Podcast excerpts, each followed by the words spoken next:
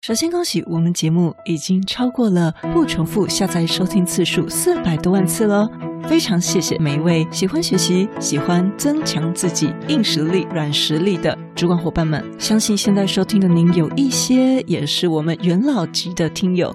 您知道我们第一集是几年几月开播的吗？当然是二零二零年十一月十七号开播的。哇，现在很快马上就要满两周岁喽！非常感谢大家。坦白说，在这两年的时间是每周更新，其实对我们来说也算是一个不小的工作负担，但是可以陪伴大家在知识的获取上更多的充实自己。大老师在这边觉得非常的开心。那也谢谢听友们不吝啬的给我们鼓励，给我们反馈，你们的反馈就是支持我们继续往下走的动力。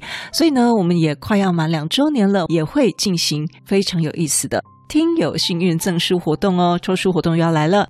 我们这次要抽的书呢，是《纽约华盛顿邮报年度最佳领导力选书》，书名叫做《顶尖领导者的行动清单》。顶尖领导者的行动清单，这是华盛顿商学院给总统跟企业经理人的十五加一项选择。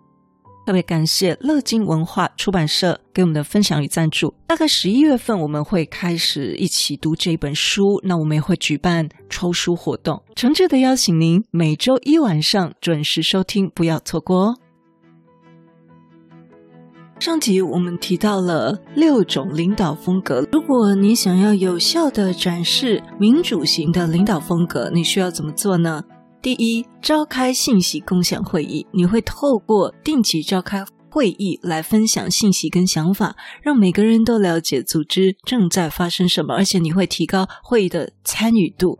你也会与他人分享决策权，让你的团队跟你一起参与重大决策，与他们分享有关于现在问题的必要信息，并且你寻求共识，避免仓促做决定。直到每个人的声音都被听到，并且同意支持这个决议呢，作为当下最佳的行动路线。最后，你认可表现良好的同仁，你给予团队同仁积极的反馈跟奖励，鼓励他们努力提高绩效。如果你想要有效地展示领跑型的领导风格，那么你会怎么做呢？第一，保持你的专家知识跟技能。因为领导型的管理者，他必须是一个值得信赖的专家形象。我再说一次，是专家形象，所以你必须以身作则。如果你希望员工可以多花一点时间在工作上，那么你就自己要以身作则，早上第一个到，晚上最后一个走，持续的坚持卓越。你为你的同仁安排他们擅长的工作，如果不胜任就换人。接下来，把中低风险的任务授权出去，授权给你信得过的人，他就是能够胜任这个任务的人。如果呢，这个任务非常的关键，非常的重要，请你试着找一个有经验的人做后盾，也就是两个人一同做一个专案的意思。最后一点，强调结果，你可以让你的团队知道，只要他们能够给你想要的结果，你就不会打扰他们。当然，如果他们有需要的话，你会非常的乐意提供建议跟帮助。那我们看最后一个，如果你想有效的展示教练型的领导风格，那么你需要怎么做呢？第一，请你与员工一起制定他们的个人发展目标。你可以跟你的下属坦率地谈谈他们的职涯，还有可以讨论在公司实现这些愿景的可能性。第二，你要识别出你同仁的优势跟不足，你可以花时间帮助员工思考他们的优势跟发展空间，还有他们当前的思维模式。跟行为习惯是怎么样增强或妨碍了他他们的优势发挥，并且给出你的观察跟反馈，帮助他们评估目标跟愿望的适当性。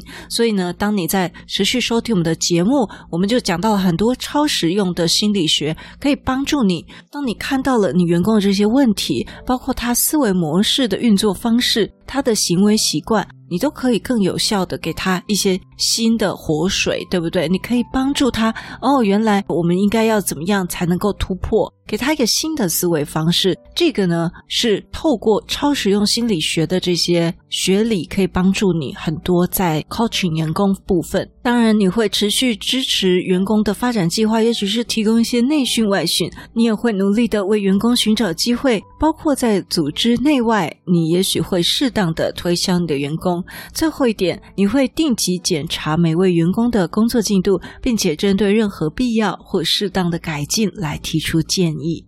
我们在这里要暂停一下，下一集我们再分享怎么样因人因事、因时因地，可以自由的切换这六种风格的领导。